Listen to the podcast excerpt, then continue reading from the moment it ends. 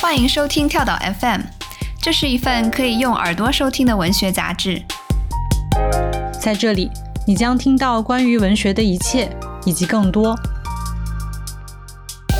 用轻盈的声音装载有重量的语言，用鲜活的讲述赋予生活叙事的形状。和我们一起从一本书到下一本书，听见文学，阅读生活。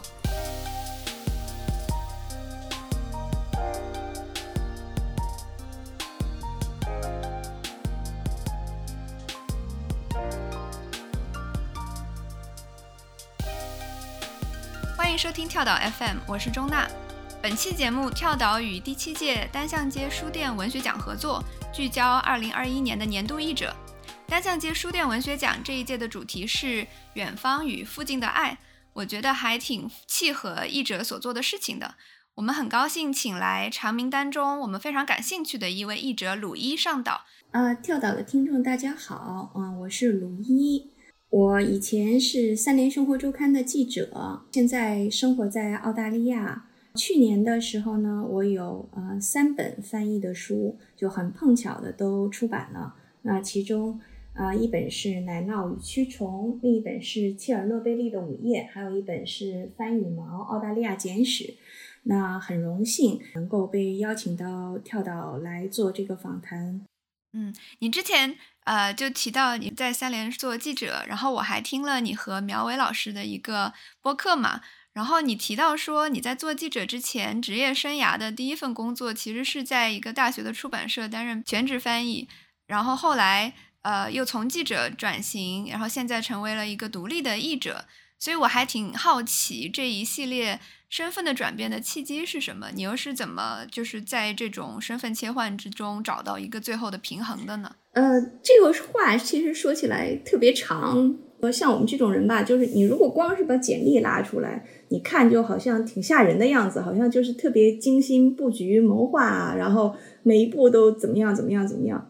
但其实最关键的时候，全都是感情用事。就像比如说我我当时第一份工作，那其实就是毕业了之后我读的法律，可能大家不相信，那个时候真的就是找不到好的工作，那就是在学校旁边晃悠着。合住的一个女孩儿，她是在这个清华出版社下面的一个出版公司当翻译。那那个时候我觉得晃着也不是一回事儿嘛，那就得给自己那个有份钱，不能毕业了也不能总还是花爸爸妈妈的钱啊，然后呢就去混。其实混混觉得哎，好像也能干，因为又离校园环境比较近，然后可以蹭学校的食堂、澡堂和图书馆。这中间我还去过一个网络公司，也是吊儿郎当的，因为当时也不知道自己想要做什么，甚至包括去三联都是特别误打误撞，打了个电话过去吃了个饭，然后马上就上楼干活了。那其实可能想想，我还挺幸运的，虽然是自己呃做了很多这种。乌七八糟的选择，但是经常能够遇到贵人吧？可能自己的学习能力也还比较强一点，努努力就干得还不错吧。嗯，基本上就是这样。然后，呃，我觉得你说的一个就是说在转变中抵达平衡，其实我觉得这不是问题，这是答案。因为每个人这个平衡它不是一个。呃，怎么说呢？那个平衡它不是一个静止的状态，就是说我躺平了我就平衡了，你躺平了就不平衡了，那叫失居于气。事实上，就是就是你在不停的转变，我往左一点，我看看看倒了，然后歪了，然后我就再往右呃歪一歪，是吧？就像那个小孩子他在学骑自行车的时候，你大人在那儿看的时候，他是左倒一下右倒一下，看着可吓人了。但是其实他只要脚别停下来，他一直在那儿。就是踩着那个呃自行车那个脚蹬子，他就基本上就还能还能不摔。然后呢，我觉得人生也是这样，就是你就你这脚底下别停。还有的时候吧，就是那你看他摔了也没什么，摔了之后就只要运气不是特别差啊，别别别一下子完全摔趴下，摔断了胳膊腿什么的。你这个人总是能够从自己的这个错误啊和疼痛里头学习，而且这个学习这个教训有的时候。挺深刻的，他他比你去读然后听别人说都管都要管用，对吧？那对你来说，就是脚踏车一直不停的这个动作是什么呢？是读书，还是说就是你一直对英语有一个兴趣？都有啊，这个就是都有啊。我是那种就是很小东北小城市里那个工农兵家庭出来的孩子，你知道吧？就我们家里没有知识分子，那那个我身边的亲戚呢，就是都是劳动人民。这个，但是这个劳动人民是很勤劳的劳动人民。然后你知道孔夫子有一句话，他叫就是“吾少也贱，故多能避事”。哎，我我看到这个书的时候，我就觉得特别有道理。就是我好多事儿我都能干，然后我也知道我这个没有这个奢侈去做一个很专业的东西，所以我就多学点儿，然后我就什么什么都会一点儿。那可能保不齐这块儿用得着这个技能了，那然后我再。重点往这上头发展发展，但是这个技能养活不了自己了，我就再试试其他的技能，对。然后那语言方面，呃，我就一直比较喜欢语言，因为我觉得语言它是一个特别特别有用的工具，它帮你去看到更多的世界，帮你去和更多的人了解，然后帮你看到呃更多的可能性。所以，我我就是一直都还挺喜欢学语言的。我零七八岁的也学了好多，呃，然后英语啊、德语、日语啊，呃，现在在学意大利语，然后之前也学了一点拉丁语，但是都不太行，不就是不是不是那个不是专业的，嗯，就是能能用。我觉得语言能用特别重要。你在国外你会发现，就是呃。好多那种那个呃中餐馆的老板啊，没有受过什么教育，但是在这种移民国家的那个呃中餐馆老板，能绝对能够说八种外语以上。他他什么客人来了之后，他都可以聊半天，而且聊得很好。这个就我觉得就是一种很值得学习的一种态度，对吧？嗯，提起你对就是语言的这个热爱，然后让我想起就是呃。奶酪与蛆虫这个作者金次宝本人，他也是会非常多的语言，对啊，对，所以我觉得还挺有趣的。然后《奶酪与蛆虫》这本书，它刚出来的时候，我就记得在豆瓣上其实还是非常非常火的，大家都是翘首以盼，我也是其中的一员。咱们再给没有读过这本书的听众们，要不介绍一下，就是《奶酪与蛆虫》这本书。就是《奶酪与蛆虫》这本书呢，它是意大利历史学家啊卡罗金斯堡的一个呃经典著作，它算得上是微观史学的开山之作吧。啊，一般认为是有三本啊，《奶酪蛆虫》是一本。它这个书里讲的是一个十六世纪的意大利磨坊主，这个人叫梅诺基奥，呃，是他的外号。啊，别人都叫他美诺基奥。他呢，就是因为自己对这个呃世界起源啊和宗教信仰呢，他有一些想法，他看了一些书。然后，但是他这个想法是非正统的，他和教会宣传的这个呃想法是不一样的。但是他就总想跟人聊，然后到处就想找人聊。那那后来他聊了十几年之后，就终于这个就被人告发了。然后告发了之后，那宗教法庭就把他抓起来了。然后他上宗教法庭之后，那一般人的就我得保命啊，因为宗教法庭还挺可怕。但是这哥们儿就是美美坏了，你知道吗？我终于能够找到一帮有学问的人来聊我心里的这个所思所想，跟他阐述我的这个想法，然后就滔滔不绝的跟那些宗教法庭辩。然后呢，第一次审判之后呢，那这个法官呃，哎，这个这个这个这个这个这哥们儿好像。有点毛病，然后就把他给收监了。然后呢，但是呢，后来他又求了求，求了求情，然后他的儿子啊和他的好朋友替他运作了一下，他关了一段时间就给放出来了。放出来呢，他又在这个社会里头这个过了呃十几年，然后但是他还是本性不改，他特对对这个这个呃这个世界到底是怎么产生的啊？然后这个宗教到底什么样是信仰啊？什么样才是正确的信仰啊？呃，神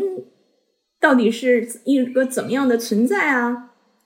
耶稣基督算不算是神？这些问题他有太特别强烈的一个求知欲，甚至他会去读呃当时被作为禁书的很多其他的来源，甚至包括《古兰经》，那他就从这里头又不断的完善自己的想法。那这个时候十几年之后，他又被告发了。那这次运气就不是特别好，然后就被烧死了。那这个宗教法庭就把他的这个档案留下来了。那金斯堡这个历史学家呢，他可能在七十年代的时候，他在做另外一本书的时候，偶尔的发现了这个人的东西，然后他就把这个梅诺基奥的故事写成了《奶酪与蛆虫》这本书。然后，其实历史学这种专业著作嘛，啊、有一种有一个说法，就是所谓的 small print, big words, no sales，就是小字儿，呃，大词儿，呃，卖不出去。但是这个《奶酪与蛆虫》这本书呢，它挺奇怪的，就是金斯堡这个人他的叙述能力特别强，所以他把这个因为史料特别欠缺，特别难写，然后很多人在他之前，很多人这这这种小人物的故事根本没有办法讲的故事，他讲的特别娓娓动听，就跟一个小说一样。然后这本书呢，它在全世界范围内呢，都算得上是一本特别畅销的历史著作。它一九七六年出版之后，就被翻译成二十多种语言版本，在好多国家都卖得很好，就反响巨大。就不只是这个专业的呃读者会喜欢它，那普通读者也是一样。那所以它这一次中文版出来之后也是一样的，所以它就是这样一本非常非常有魅力的书。啊，所以如果没有读过这本书的读者，我觉得可以去看一下，嗯哼，会对会很会有很大惊喜，真的是很有很有魅力的一本。我觉得它光从就是标题取《奶酪与蛆虫》本身就是非常有张力，而且读了之后你才发现，奶酪与蛆虫其实是这个磨坊主他对宇宙的一种诠释的两个关键词。他认为就是宇宙是混沌，像奶酪一般，然后呃天使呀、上帝这些都是像蛆虫一样出现出现的，所以他其实就是呃大胆的将上帝比作了蛆虫，在某种程度上，所以就是嗯嗯。嗯难怪就是在当时是一个非常离经 离经叛道的这样一个对对说法对。但是这个这个题目吧，其实很遗憾，就是无论是翻译成英文的这个 The Cheese and Worms 和中文的奶酪与蛆虫，它因为不是意大利文，你如果是看意大利文，你如果是去看那个词源学的话，那个奶酪就是它不只是奶酪这个意思，它光从字面上你是可以、呃，你是能够知道梅诺吉奥为什么会有这样的理解的，它和那个呃意大利文里头的受造物和生成嗯。它的呃字形是一样的，对，那这个就是只能遗失在翻译中，这个没有办法。但是我觉得遗失也没有关系，因为这个书的魅力特别大，就是这一点，你因为语言的问题，呃，你没有办法一下子把握到，但是你看完书，你也是呃不会有障碍的，你会很清楚的了解他在他在说什么。嗯嗯，我觉得还有一个特别吸引我的地方，就是金茨堡这个人本身。我是听了那一期播客，我才意识到，原来他是娜塔莉亚金茨堡的儿子，就是对金茨堡真的是他妈妈的东西写的很好对，看，就是嗯太重量级的一个嗯二十世纪的意大利女作家了。就是我我现在看的很多当代的女作家，没有哪一个是不提她的，就是她的姐。对，所以也难怪说嗯你就是教出来的这样一个儿子会用这么文学性的一个手法来讲历史。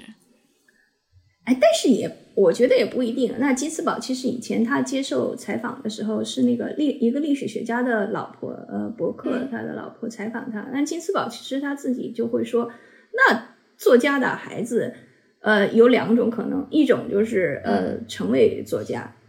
那个受这个呃就是熏陶；还有一种可能就是觉得，那我就绝对不要成为作家。对，对吧？那你怎么解释都解释得通。这个影响朋友圈肯定是在这儿，但是他一定也有这个个人的主观能动性在里面，这肯定的是需要他自己去领悟，要他自己有激情，嗯，才能够写出这些东西。对，嗯，对的，因为因为读书这个事儿其实特别公平，就是不管我把这个书就摆在你身边儿，你要不想读，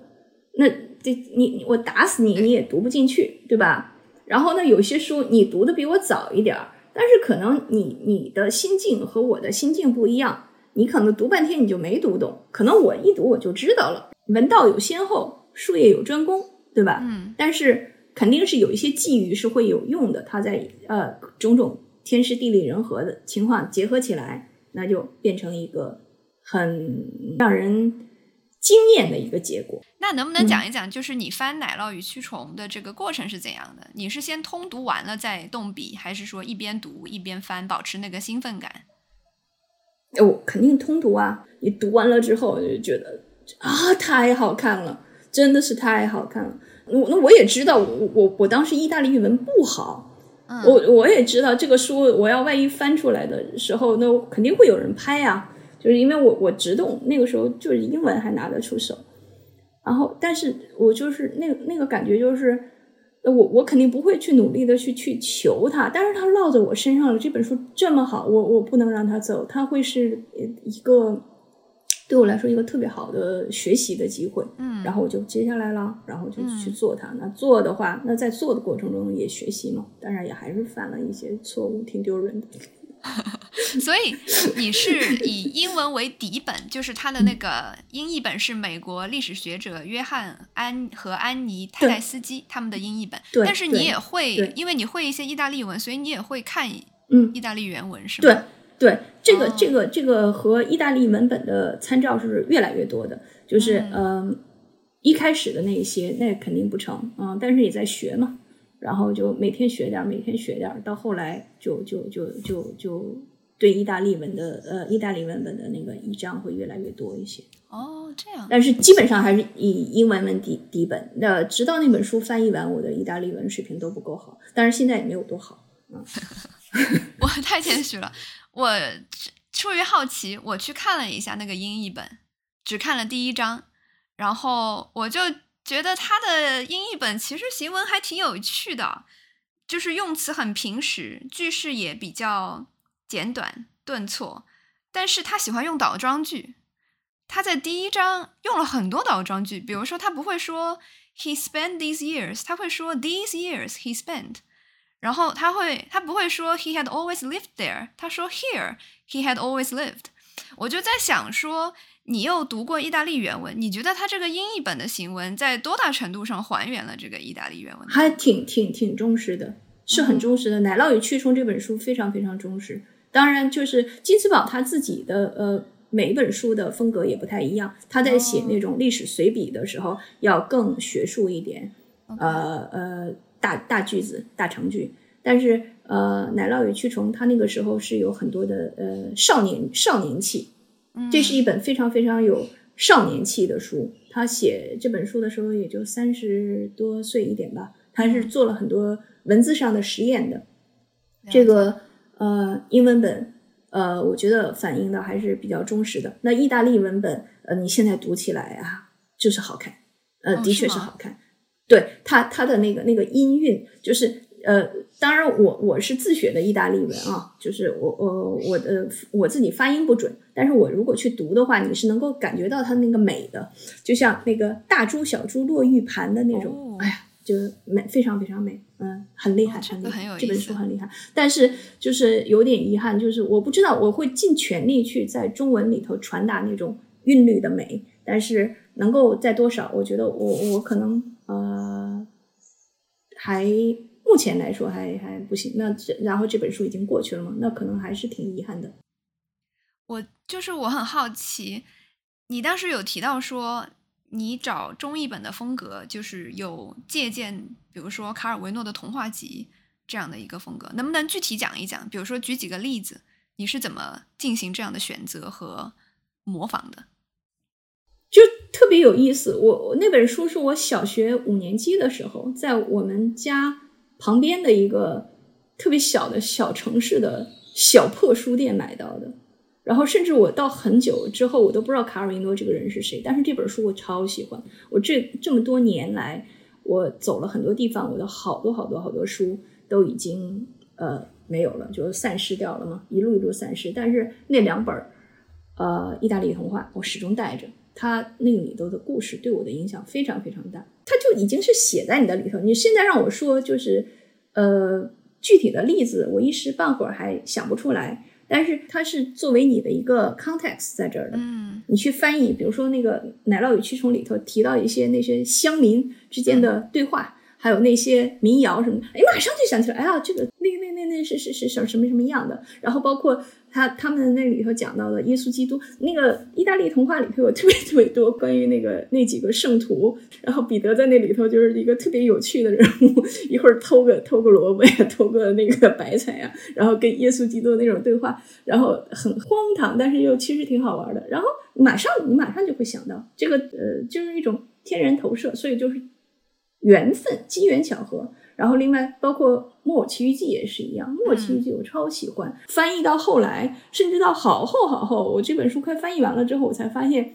原来金斯堡很喜欢《木偶奇遇记》，他还他还关于写过一个关于《木偶奇遇记》的文章，《木头眼睛》。比如说，就是用基督教的呃神学理论，它有一个就是说，你是被拣选在前，然后你的选择在后，然后。呃，你被原谅、被接纳在前，去追求这种原谅、追求这种接纳在后。我我我现在是很相信这一点的。对，啊，这个表达非常美。我在读《奶酪与蛆虫》的时候，我还想起，其实前段时间还出了一本法国大革命前夕的图书世界。我不知道你有没有看过那本书？那本书它讲的就是，其实也是比较近的一个时间段。然后有趣的地方就是在于，它也和奶酪与蛆虫一样，非常关注印刷术的普及、图书阅读对普通的呃读者的精神世界的一个影响。我就觉得和这本书还挺形成互文的嘛。提到这个，我就觉得在奶酪与蛆虫这个世界里发生了很多次的文本细读，一个是。就是梅诺基奥这个人，他对自己能够拿到手的宗教书籍进行了那种充满个人趣味的和原创精神的细读，甚至是误读。而然后另外一个层面是金斯堡，他这样作为一个学者，他对法庭档案相关文献会进行一个细读。然后你作为译者，其实也是在进行一个非常仔细的文本细读。所以我还挺想听你聊聊，就是你对文本细读一个体会。你觉得它对于书中的人物金茨堡以及你来说有怎么样的一个意义呢？呃，文本细读好像这个词现在很火，是吧？因为我比较。就算是我比较闭塞，但是也听到很多人在聊这个“文本细读”这个词。但是我的观点可能会，呃，有点得罪人。就是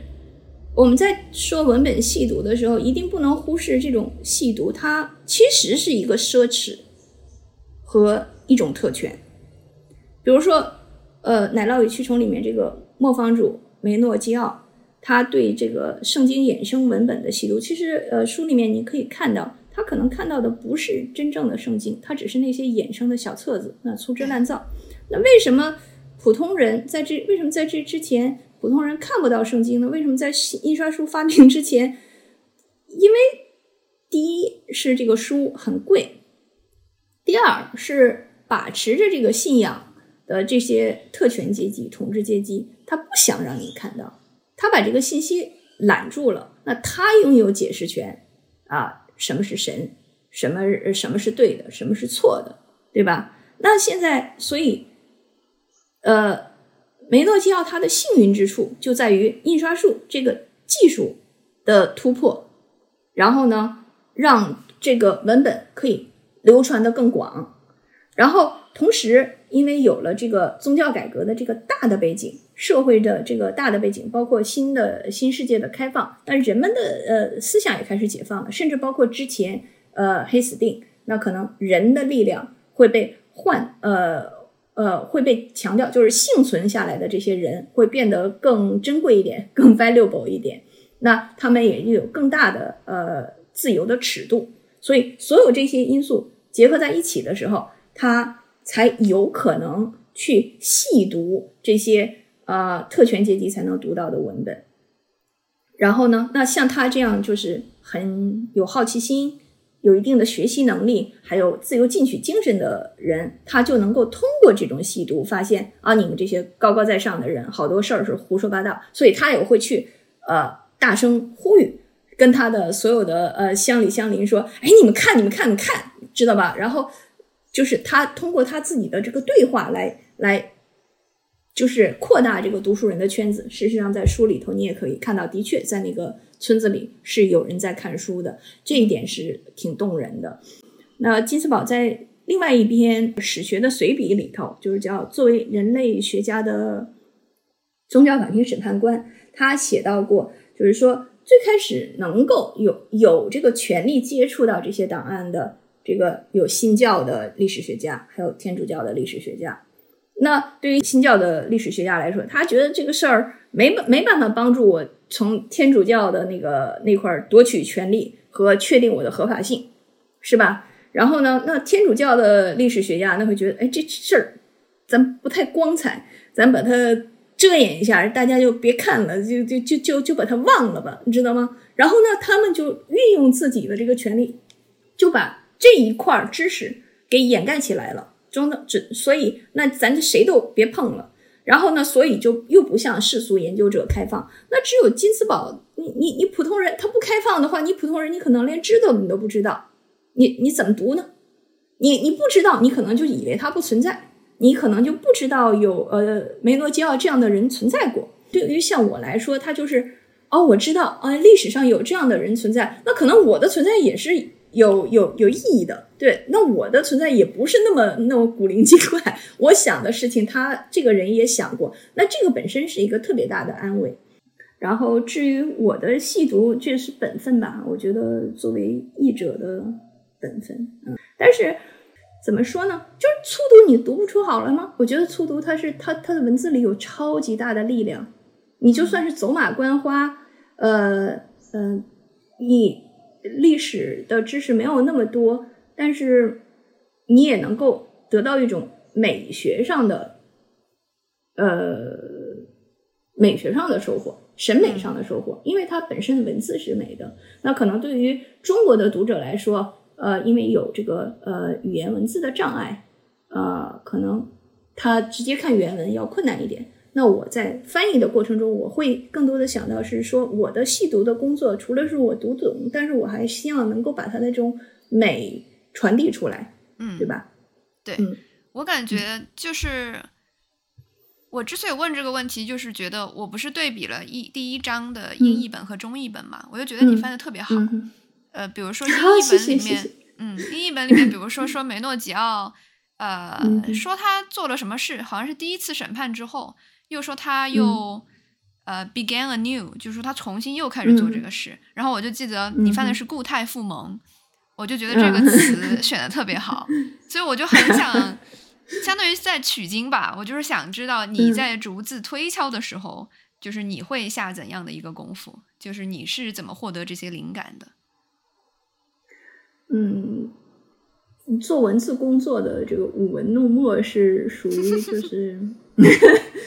第一，你是你你你你肯定是会有这个呃有一点天分吧。第二，呃，然后也好多年去培养，这一点要要感谢我的在三联时候的呃头主编朱伟，是他是对文字很有洁癖的，那你也不敢那个什么。然后另外的一个头是苗伟苗师傅。苗师傅不像朱伟那么严厉，但是苗师傅眼睛很尖，你写的东西写的不靠谱，他会就是轻描淡写的说两句话，然后让你臊半天，你知道吧？因 为我又比较敏感，所以这个可能是就是呃有一个先天和后天慢慢养成的，就是对文字的呃一种追求。然后那因为我自己对文字有这个追求，所以当我去读呃金子宝的书。甚至包括呃读那个呃切尔诺贝利的午夜的书，就是我可能就更能够呃共情，我能够感受到他的那种追求。你就算是误读，你也可以通向一个东西，是吧？嗯，是。然后所以，然后那包括我读书读的比较杂，然后那在有些地方的时候，自然自然而然就会发生联想。呃，这个可能没有一个特别。呃，刻意的，呃，比如说那个呃，梅诺基奥和那个宗教法庭的审判官在那辩经，你知道吧？就是混沌是什么？然后这个呃，那我我当时读到那儿，我马上就想，哎，王阳明《传习录》，然后再这往前，《道德经》那个《论语》，那你有现成例子摆在那儿，是吧？然后再比如他那个呃，宗教法庭的审判官后来写的那个判决书，他就舞文弄墨了一下嘛，用了好多大词儿，拉丁文的大词儿。然后我一看到这儿，我马上就会想到，哎，这不就那个呃，鲁迅在那个《且介亭杂文集》里头，就是他有很多写的是关于清朝文字狱的那个那那个那个。就是皇帝发的各种圣旨，然后你再联想一下《大义觉迷录》，你知道吧？那现成的例子摆在这儿呢，然后你就直接就去查一查，就用一用，套一下。这个文字好是说我们中国本身就有这些很好的文字，它留在那儿，只是说我通过我自己的阅读，我给它中间搭了一道桥，呃，把那个金斯堡的他传递出的东西，我。给它放到中国用和中文里面比较契合的文字表达出来，所以我不能鞠躬，就这肯定是站在巨人肩膀上。然后，但是就是能够产生这种联想，那肯定也还是有一些那个什么个人的小心思吧。然后我也比较喜欢玩儿，然后但是我觉得特别幸运的就是我的这些小心思，然后。你去做的这些试验啊，然后你放在书里面，藏在书里头，然后读者会读出来的呀。然后有人会写书评，会提到，然后就好开心啊！我觉得作为一个翻译，就是这个是最开心的时刻。然后，哎，他一看他就知道我，我这个是从哪儿从哪儿学来的呀？比如说什么？就是你有读到读者提到哪个细节？呃，我记得在豆瓣里头有人说说这个这这这这这书，这不就是一个这个那个。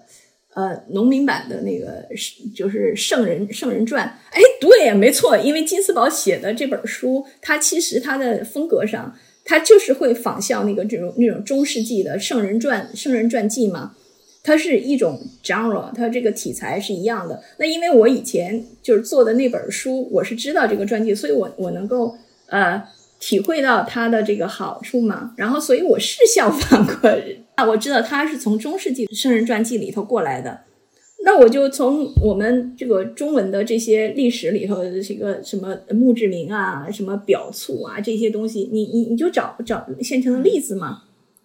然后还有包括我记得是呃谁来着提到呃说这是《大义觉迷录》。哎，对呀，我就是参考了《大义觉迷录》呀，然后就是那种时刻是特别特别特别特别开心。《大义觉迷录》是什么？我都不知道。《大义觉迷录》是呃雍正皇帝呃当时有一个呃曾静呃是一个呃乡下的读书人呃然后呢他就呃发表一些稀奇古怪的言论。他自己觉得自己说的挺对，然后他要跟皇帝上书，然后雍正皇帝就说你你丫不对。然而这个皇帝呢，他可能自己觉得自己文字挺好，自己又挺有理，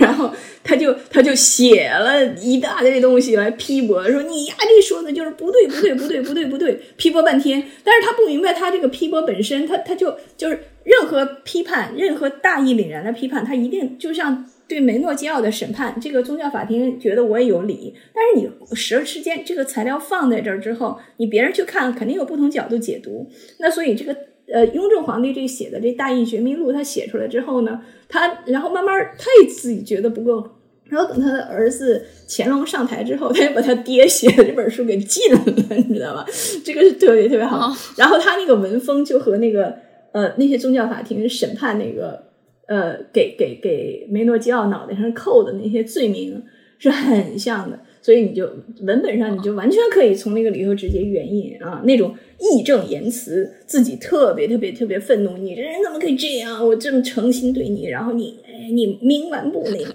哎，太好玩了，嗯，哎，非常有意思，原来还形成了这样一个对话，对啊，对啊，就是契合。呃，这种契合是很很有趣的，是我觉得是翻译做我做翻译里头觉得是最有意思的地方。嗯，哦，这个超级有趣。你刚才还提到说，就是你提到了共情这个关键词，我就想起，就是我在读切尔诺贝利的午夜这本书，讲的就是他再现了切尔诺贝利核难发生前后的这样一个故事嘛。然后又采访了很多人。我在读的时候，其实从一第一章起，我就觉得很痛的，就是我作为读者，我就感觉到那个，我就被呃辐射这一个非常可怕的事件所笼罩，所以我读的时候我的心情是非常非常沉重的。然后你之前是不是也有翻过张纯如写的那本《钱学森传》？然后就想起张纯如这个历史学家，他是最后因为抑郁症去世嘛。所以历史学界有一个说法，就是说，由于历史学家经常要书写比较重大灾难的作品，要凝视它，所以他们自己会遭受一个二次的创伤。所以我我作为读者读的时候，我其实觉得我也间接的受到了这样一种我切尔诺贝利核难的这种创伤。我就很好奇，说你在翻译的时候，你其实是在相当于第一线和作者这个作品接触嘛？你是就是会不会也会有的时候因为同理心？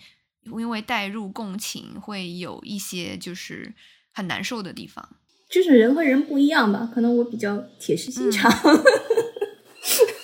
对我是一个比较比较比较强韧的人。我觉得切尔诺贝利的午夜和张春荣的书还不太一样。切尔诺贝利的午夜对我来说，我它是它是一本很温情的书，这个可能是我自个人感觉啊。同样是描写呃这个。这个灾难一定是个灾难，巨大的灾难，造成特别特别多的生命的失去，整个甚至是就是他的整个人生的轨迹被改变，嗯，这个这个毫无疑问。但是在所有描写这个事件的书里面，我觉得切尔诺贝利的午夜是最温暖、最能给人带来希望的。如果你去仔细的读的话，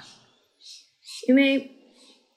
希金。伯特姆这个人呢，他在书里头花了很多笔墨，他不只是就描写灾难发生当天的事情，他也描写了这个小城是怎么怎么建立起来的，嗯，然后这些人，呃，几个重要的人，他的呃前世今生是什么，然后呃他是什么样的出身，他是怎么样一个背景，他在事故当天是怎么样的，然后他还事后去追访，过了十几年之后，这个人现在是什么样的，然后。这些丰富的细节，当你去看的时候，你看的就不是那一个呃爆炸的那一天火光熊熊的一个夜晚，而是你去看到的是一个很长很长的人生轨迹。那你就能看到人类这个顽强的生命力和这个大自然神奇的恢自我恢复能力。然后对我来说，这就是信心的来源，也是乐观主义的来源。那比如说书里面有。几个人给我留下特别深刻的印象，然后有有一个就是那个副总工程师叫呃加特洛夫，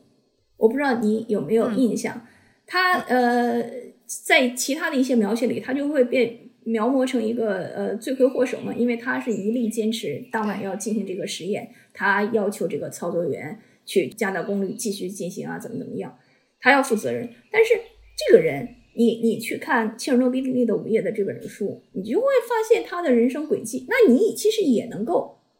和他共情。这个人不是一个恶魔，嗯，他，嗯，包括他在来切尔诺贝利之前，他其实是经历过反应堆事故的。他当时受过很大剂量的辐射。那他包括他的一个儿子都得了白血病，就去世了。但是他就没有什么事，他还是继续工作。而且这个人他是有这个。自己也有自己的追求，然后也是很桀骜不驯、很很很有个性的一个人。那当天晚上，在这个爆炸发生后，他为了查明现场的状况，他在那个四号机组的那个放射性的那个废墟里头来来回回走了好几个小时，那也烧伤，也送医院。但这个人他就没死啊，是的确是有人死掉了，但是他没死啊。然后他在审判的时候，他也没有他也没有屈服，他说我有错，但是这个错咱们是不是得考虑是不是只是我们的错？他的声音的存在，然后包括希金伯特姆对这个声音的呃描写，都是很很有力量的呀。然后另外一个人还是给我留下特别深刻印象，是里面有一个有中国血统的那个女建筑师，她叫普罗岑科。那她在没有任何防护的情况下，她去协助普罗皮亚季，就是那个城市，她的那个呃就是撤退。然后她受到了很大量的辐射。然后她的丈夫和儿子后来也都因为癌症去世了。但是当希金伯特姆去后来去回访她的时候，那她就会发现这个人还是很生机勃勃、富有活力的活着，然后把自己打扮的很漂亮啊，然后甚至那个开那种玩笑啊。因为我我小的时候怎么说呢？我我我是在东北小城长大的嘛，然后我的妈妈呃工作的单位是一个研究所，研究防爆电机的，其实是和和那个核工业是有一点点关系的。然后呃，嗯这些，然后我爸爸呢是呃以前是个军人，是那个炮兵参谋，所以我的那些什么叔叔、伯伯、阿姨，然后还有一些爷爷，呃，一一看到的这个活灵活现的人啊，就是他他是嗯他们身上所有这些人身上都会发生的一些很不如人意的事情，但是他们的生活不是永远就被这个灾难。就就一辈子永远在那个呃很苦难的状态下，他们也有他们自己的鲜活的生命，他们的适应。那他们很好的活下来，包括像这些人他自己很生机勃勃的活下来，发出自己的声音，用自己的这个存在，那就会告诉别人苦难是什么样子的，不要随随便便被被这个方向的塑造去。就是把它变成一个很简化的事情，它有它的复杂性。对然后那我觉得这些都是很好的榜样。福音书里它有一句话就：我们在这个世界上有苦难，这个毫无疑问，你就算有信仰没信仰，你见没见到耶稣，你都有苦难。但是呢，这个苦难不是不可以战胜的，就是那他也就算是你战不胜，人是脆弱的嘛，你的肉体是脆弱的，但是不是不可以抗争的。然后这个抗争是有可能。被人看到、被人记录下来的，那这种可能性，他就给你希望，给你信心，嗯，对吧？让我觉得还蛮有意思，就是你的就是很多的生活经验都在帮助你去理解你翻译的一个作品。就是我在读那个希金伯特姆的采访里面，他就经常会，他就反复提到，他说，呃。和当事人的一个接触，改变他对普里皮基亚，嗯，普里皮亚季、嗯、以及他的，以及他的居民的这个刻板印象。我想，其实也真是，因为大家很容易透过苦难这个滤镜来看这个城市和他的人。就像但刚才，就像你说的，这些人都是活生生的生命，他不是一个扁平的人物，所以我们对这些远方的人是有很多误解的。啊、uh,，我就还蛮好奇，你在翻译这本书的时候，有没有什么细节是改变了你对这个事件的印象？怎么说呢？我他他可能不是改变了我的印象，是我看到这本书之后，我特别欣喜的，就是终于有一个人，他说的，他表达的这个声音，他表达的这个印象，是和我见过的东西是贴近的。那以前我会觉得，大家一说苦难就是那个、那个、那个样子的，一说灾难就是那个样子。就包括我们那个小城里头，也发生过很多没有被外界知道的灾难，嗯、对吧？但是你也能够看到，就是有一些牺牲是被掩盖的，嗯、还有一些牺牲是被渲染的，但是。嗯，你看到的东西是一个一一个很大的一个谱系，但是如果你没有置身在那个呃、嗯、那个苦难之中的话，呃，你对他的认识可能就是呃通过这些拥有话语权的人表达出来的东西。但是希尼伯特姆，我觉得他的特别厉害的是，他把话语权赋予了那些、嗯、呃置身于这场苦难中的各种各样的人。他是一个赋能的人，他的笔很好，他的文字很好，可是他其实是一个局外人，也是让我特别特别感动，嗯、特别想把它翻译好的一点，就是呃，你你会有很多人怀疑，这这事儿轮得着你写吗？你是一个西方记者，你又你又嗯不懂这个和的东西，然后你甚至连俄语啊、乌克兰语你也不懂。嗯，然后这事儿过去这么多年，哪轮到你写？但是其实他就真的是写出来，然后他的确让很多以前没有被听到的声音现在听到了，呃，这个让我非常非常感动。然后我觉得是特别特别好的一个榜样。然后，嗯，然后我觉得这个书能落在我落在我身上，我也挺高兴的。嗯，他可能是对于有的人是刻板印象，对于有的人就是说让我的声音被听到。嗯，其实你刚才提到说。与其说是呃让你改变你的印象，不如说是让你在他的身上看到了自己熟知的一些经验。其实我在读的时候，嗯尤其是读到这个嗯普里皮亚季的这个起源的时候，嗯我的确也有一种嗯似曾相识感。就是可能作为嗯中国人，然后我也是一个工业小城长大的，我就是能够啊体会嗯到那种嗯计划的经济下诞生的一个人造的产物嘛，就是一个工业卫星城。嗯，对，对，嗯哼。嗯，就是尤其是就是这本书给我特别大的呃，为什么我说我站在书架上我就就是停不下来了，就往下看。那些人就太熟悉了，就是都是我我当时就住在我们一栋楼里的 那些那些叔叔阿姨，是吧？然后甚至包括他的那个那个那个幼儿园，然后那个江边，我们家我我我我就是到家乡旁边也有一条一条河，呃，哦黑龙松花江。嗯就是一样的呀，啊，那个生活也是一样的，就是太熟悉了，嗯，是嗯是是，太亲切了，嗯，然后也是因为这种亲切感，就是我我会看到他写的那个温情的地方，我是很嗯心里面很安慰的，嗯就很很很开心。你要知道，既苦难，我们不要去歌颂苦难，但是真的是就是沉舟侧畔千帆过，病树前头万木春。这个呃真正生活在苦难中的人，他们有特别特别顽强的生命力，然后以后也会变得就是很坚强，嗯然后这些是很大的财富。那我们需要把这个这个方面去说出来。他他和那个他和那种就是把丧事儿当喜事儿办有呃很细微的差异。我我不知道我嗯能不能 形容出来。这啥意思？就是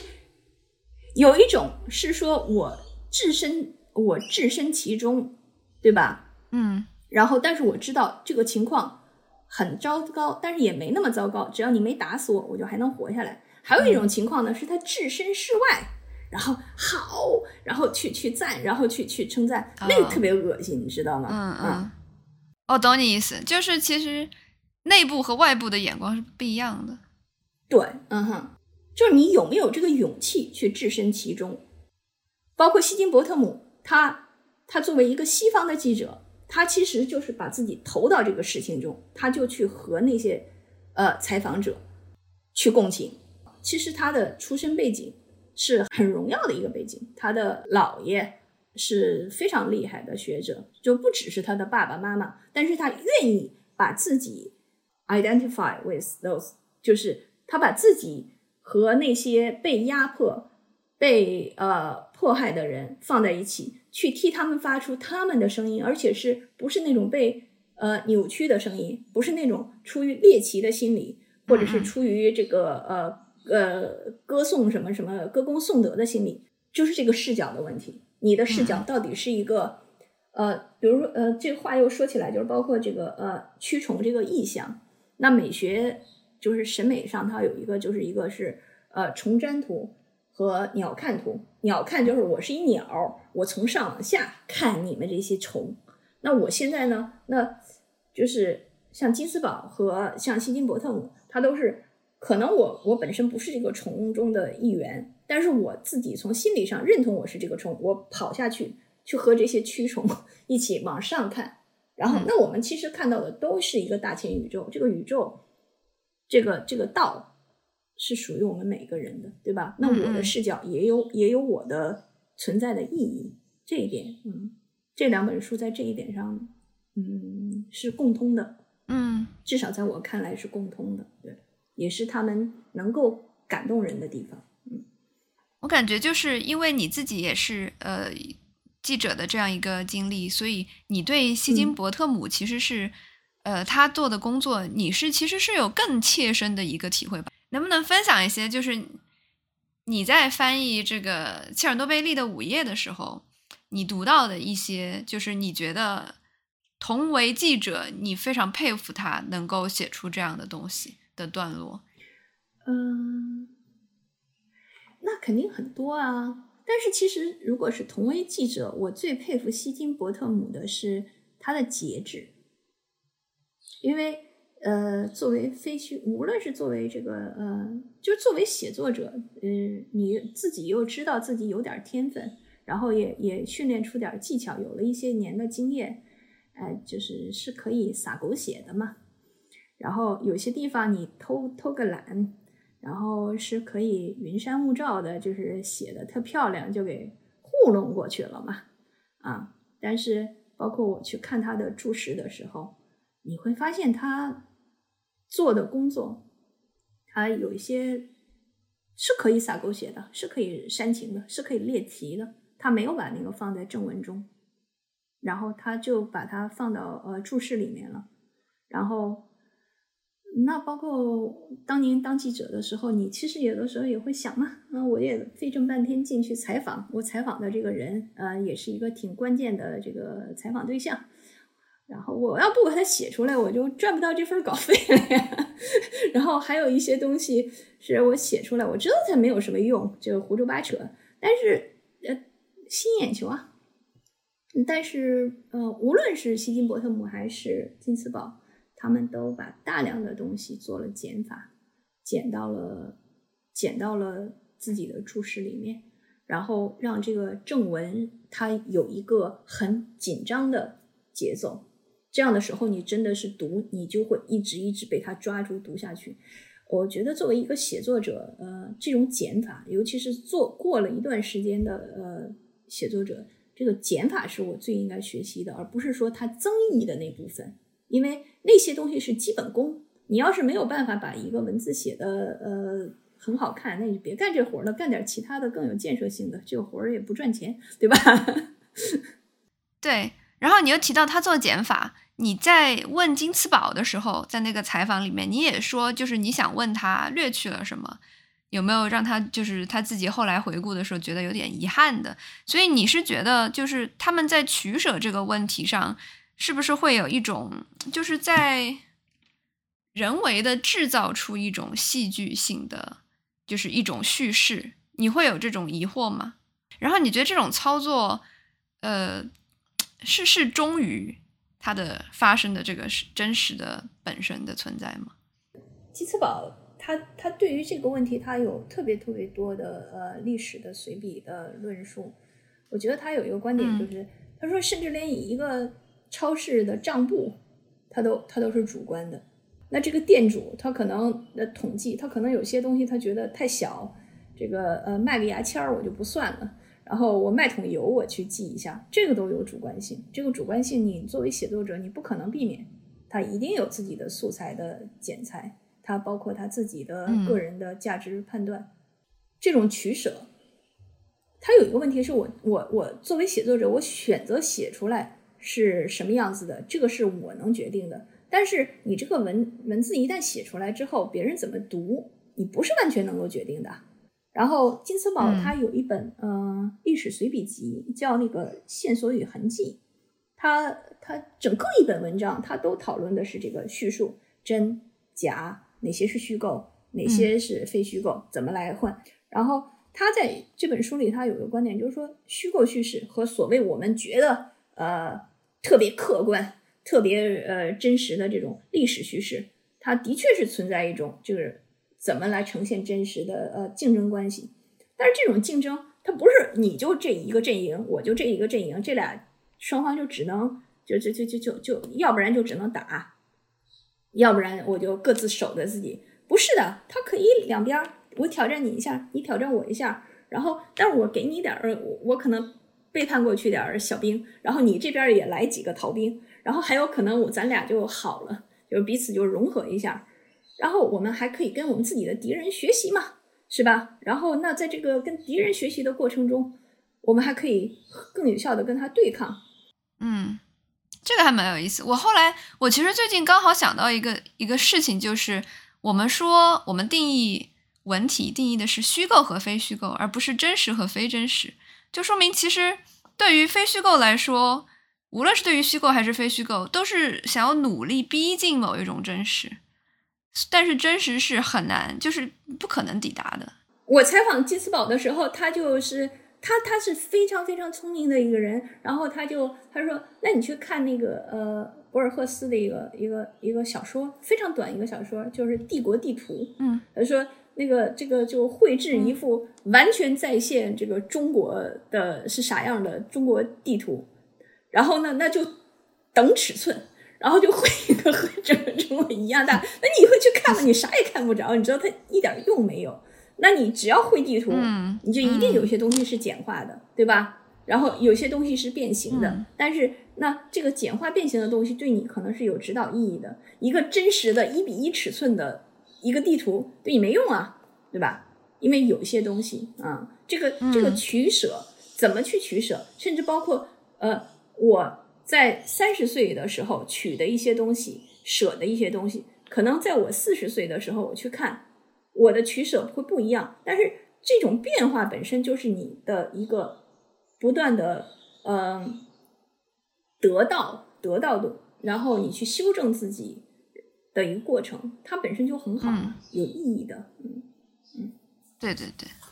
对。提到这个取舍取舍的主体性，我还挺好奇的，就是你你回顾一往，就是以往你的这些不同题材的译作，你觉得他们之间有什么样的联系吗？嗯，都碰得很巧吧。所有这些书都在某一个关键的呃时间点上，帮我解开了我自己的一些困惑和心结。哎，甚至包括你上一个问题，呃，我就忘了答。就像张春如，因为我翻译了一本，就是张春如的妈妈写张春如的，叫呃无法呃忘却历史的女子，呃，就是张春如传。那本书其实你如果单纯就它内容来说，呃，也就那么回事儿。但是那本书在我的呃，就是翻译过的书里面有特别重大的意义，因为就在我记忆那本书的时候，就是真的是整个人处于一个特别特别糟糕的状态下，就是嗯身心俱疲，万念俱灰，然后然后就是翻译那个故那本书呢，我就会啊想很多东西，然后去理自己的心结，然后甚至包括有一些东西对我来说就等于是当头棒喝，然后。啊，你就很多事儿，你就呃看得很重，是我，然后就会觉得哦，我可以可以放下，然后还有一些事情，然后可能没那么重要，但是也有一些事情可能是我觉得很重要的，那我就去要追求我觉得很重要的东西。那所以那本书对我对我个人来说就是有救命之恩，你知道吗？对，所以你去找关联吗？没有关联，我相信就是我觉得是机缘，然后。因为无论是书和人，这这个这个机缘，你一定要尊重他的，嗯，不是在你的主观掌控之内的。我觉得你还，你真的还和金瓷宝挺精神相通，就是对机缘 chance 的这个看重。对对，嗯，对，嗯哼，因为他有一句话，我也是特别喜欢，他说我们得尊重这个历史的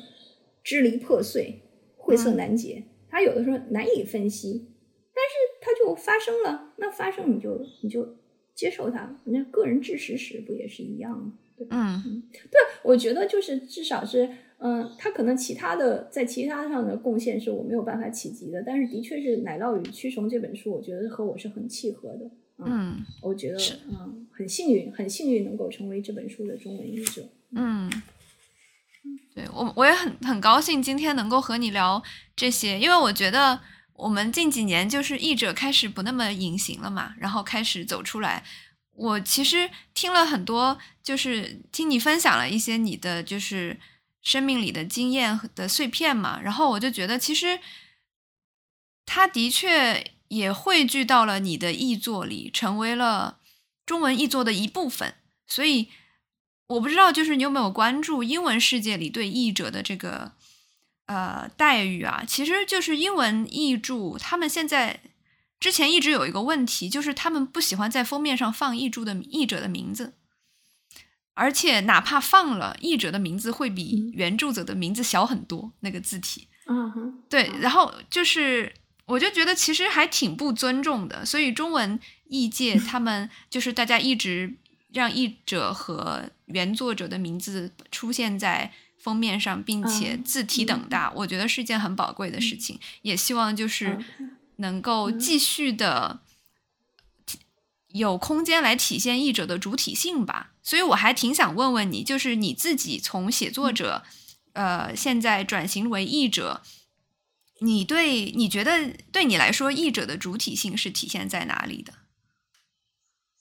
哎，我我我不知道我自己算不算是一个主体性特别强的译者，就是在我这个翻译的几本书里头，肯定是有呃比较明显的个人特征。嗯，然后但是呢，就是对我来说，翻译是我呃能养活自己的手艺之一。我还有一点其他的手艺，翻译书其实占到我一半儿的工作量吧。我的另外的一半儿作为译者，我是做商业翻译，嗯然后替就是一些公司机构和一些呃朋友翻译点儿呃吃喝玩乐的内容，还有什么呃合同啊、文件啊，就很碎啊、乱七八糟的东西，这些不署名的，没有主体性可言 啊，谁都不知道我是我干的。但是我我我干的也挺高兴，而且我也很努力的去干，挺好的。可能翻译书是比较呃左一点儿，嗯呃，翻译商业是比较右一点儿，它一左一右你就平衡了嘛。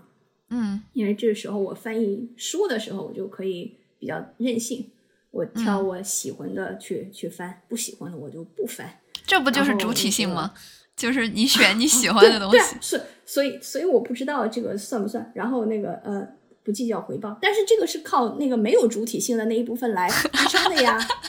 对吧？是的，是的，是的。比如说现在这个因为疫情的原因，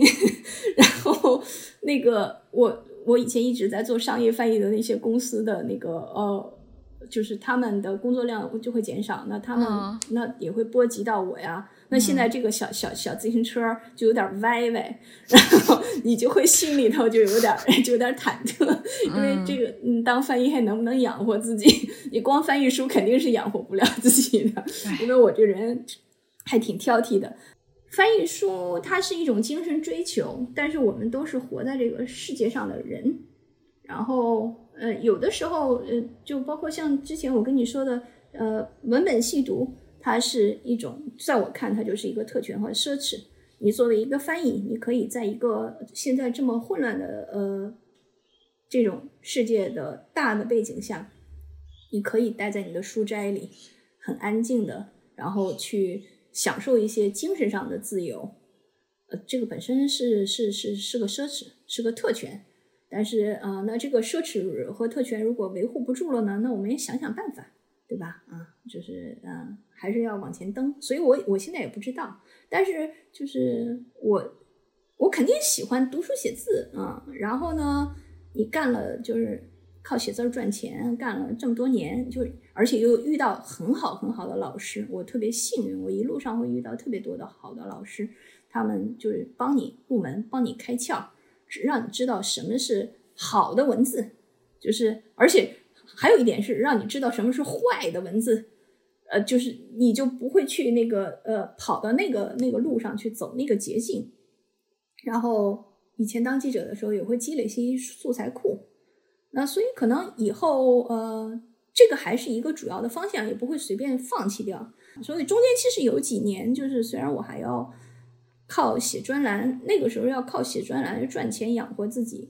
但是心里头就是那几年是我很不开心的时候，就觉得自己特聒噪，没话找话，然后，然后后来转型成一个译者，然后靠这个能能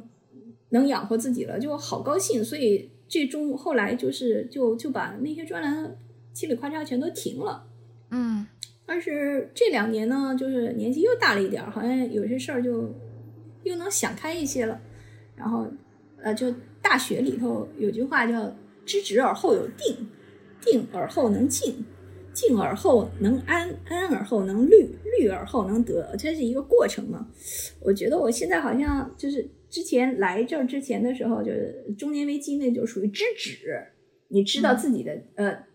局限在哪儿了，就有一个坎儿，可能我这个天花板，我看见那个天花板了，我可能过不去了，因为各种各样的原因。那那就就那也是很沮丧的，但是后来就好像能慢慢定下来，定，然后就安静一会儿，呃，闭嘴，是吧？然后就是 那个别别别在那儿那个呃，你要是没有特别这个有用的话。你这你觉得话没有啥价值，你就别在那儿呱里呱啦胡说八道，是吧？闭嘴。然后呢，那闭嘴之后就怎么能把自己安定下来？那现在好像我觉得我自己处于这个安而后能虑的这个状态，就开始想，哎，我还有这个手艺，我还能写，那我要写什么？然后就就那这个在翻译的过程中也练手艺，因为你翻译的书只要能够被被翻译的书，基本上都是有价值的，一定是有价值的，它是可以传它的它的它的相通性是在那儿的，然后它也是得到了这种市场的肯定的，然后或者是得到了读者的认可。那你在这个中间，其实你就是在和最好的一些写作者在学习，那你也在跟他们练手艺。那你其实也是在为属于自己的这个文字来做准备呃。比如说，我从大学的时候就开始写一些历史小说啊啊。那但后来当记者就觉得，哎，我好像不是写小说的材料，然后就放了嘛。但是其实你那个贼心不死，一直也还在放。然后，但是比如说我翻完《奶酪与蛆虫》，我再看看马克·布洛赫，然后哎，我就觉得啊，这个我可以写啊。我至少我知道怎么去找找材料。至少我知道我应该找什么样的声音，所以那几个呃历史小说的优先性就提到比较前了。所以说不定将来再过两年，就是如果机缘巧合，然后我又勤奋一点的话，咱们还可以再聊聊我写的小说啊。不是，我就不是作为一个译者的身份来聊。嗯，对对对，也不知道这个这个